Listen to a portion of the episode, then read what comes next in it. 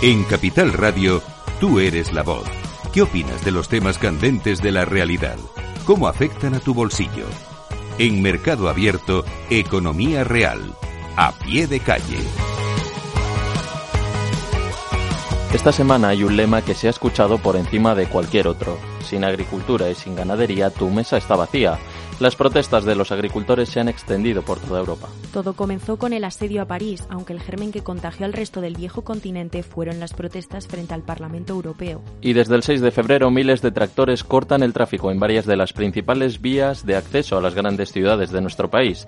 La Confederación Española de Transporte de Mercancías estima en 35 millones de euros las pérdidas diarias para los más de 75.000 camiones que afectados. Desde el sector agrario demandan un plan de choque con soluciones inmediatas tanto a nivel europeo como nacional y autonómico.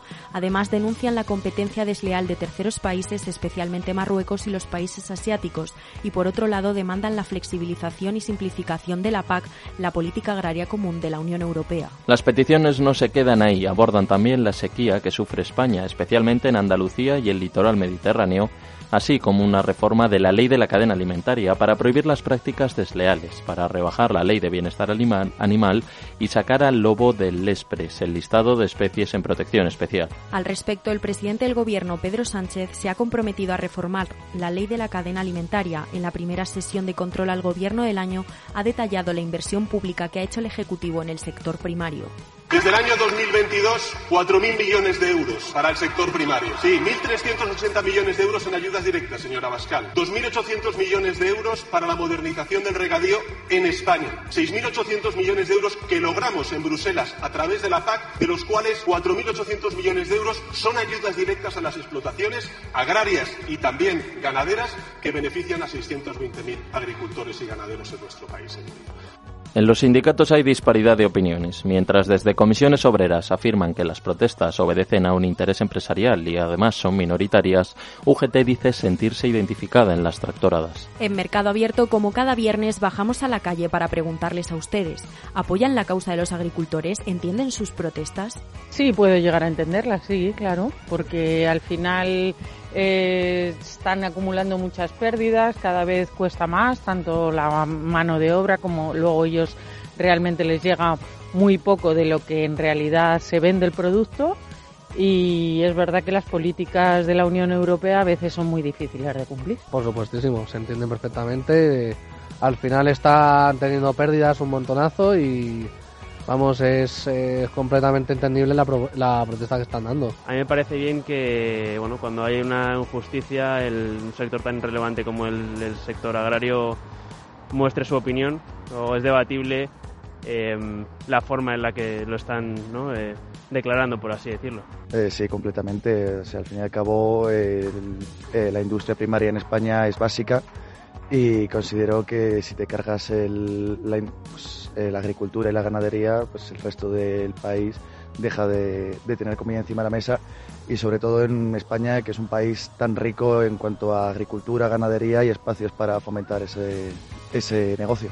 Una de las causas que defienden los agricultores es la igualdad de condiciones con respecto a terceros países. ¿Se deberían fijar aranceles para los productos importados de países fuera de Europa? Son excesivamente restrictivas las políticas europeas relativas al uso de pesticidas y a otros productos que son dañinos para el medio ambiente. A ver, no las conozco al detalle, pero lo que dicen los medios de comunicación que se les exige con en realidad lo que pueden pedir creo que, que sí pueden llegar a serlo.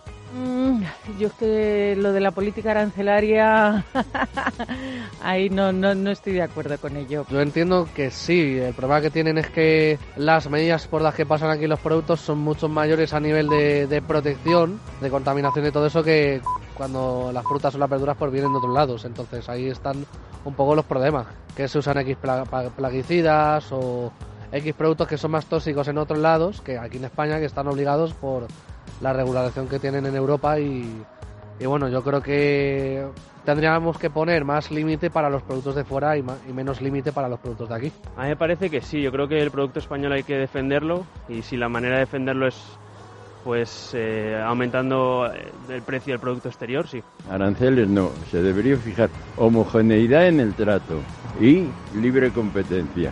Sin ningún tipo de duda, o sea, lo que no tiene ningún tipo de sentido es que pongan regulaciones la Unión Europea a productos españoles o franceses o alemanes sobre, por ejemplo, el uso de pesticidas, pero luego se puedan importar sin ningún tipo de restricción o eh, carga fiscal extra tomates, por ejemplo, de Marruecos que no pasan esa regulación comunitaria, en nuestro caso. ¿Cuál es la solución del sector primario en España? ¿Es realmente rentable sin ayudas gubernamentales? A ver, yo creo que habría que verlo a nivel global. Yo creo que habría que hacer una política, pero no con parches, que es lo que se viene haciendo hasta ahora, sino una política global de dónde estamos, dónde queremos llegar y que son los medios necesarios para conseguirlo. Y, pero no con improvisaciones y venga, pues para acallar ahora les voy a dar unas ayudas y ya está, no. Todo este sector tiene que tener una ayuda y una base porque al final es lo que sustenta al país. Hombre, a ver, ayudas gubernamentales y europeas tienen fondos de la Unión Europea, pero considero que deberían liberalizarlo un poco más